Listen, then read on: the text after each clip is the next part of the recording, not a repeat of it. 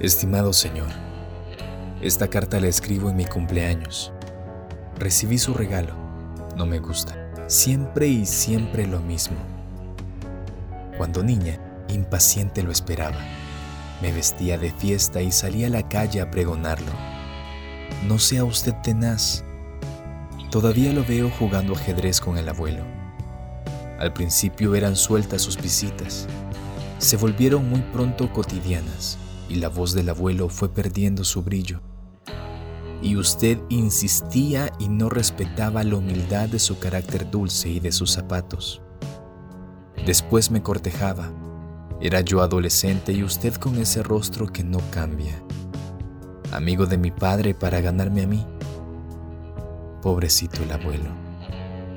En su lecho de muerte estaba usted presente, esperando el final. Un aire insospechado flotaba entre los muebles. Parecían más blancas las paredes. Y había alguien más. Usted le hacía señas. Él le cerró los ojos al abuelo y se detuvo un rato a contemplarme. Le prohíbo que vuelva. Cada vez que los veo me recorre las vértebras el frío. No me persiga más, se lo suplico. Hace años que amo a otro y ya no me interesan sus ofrendas. ¿Por qué me espera siempre en las vitrinas, en la boca del sueño, bajo el cielo indeciso del domingo?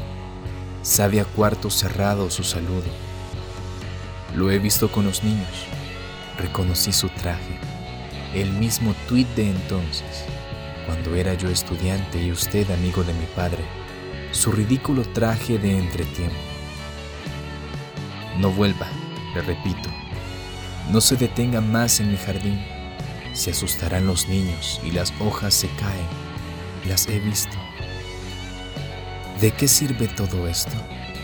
Se va a reír un rato con esa risa eterna y seguirá saliéndome al encuentro. Los niños, mi rostro, las hojas, todo extraviado en sus pupilas. Ganará sin remedio. Al comenzar mi carta lo sabía.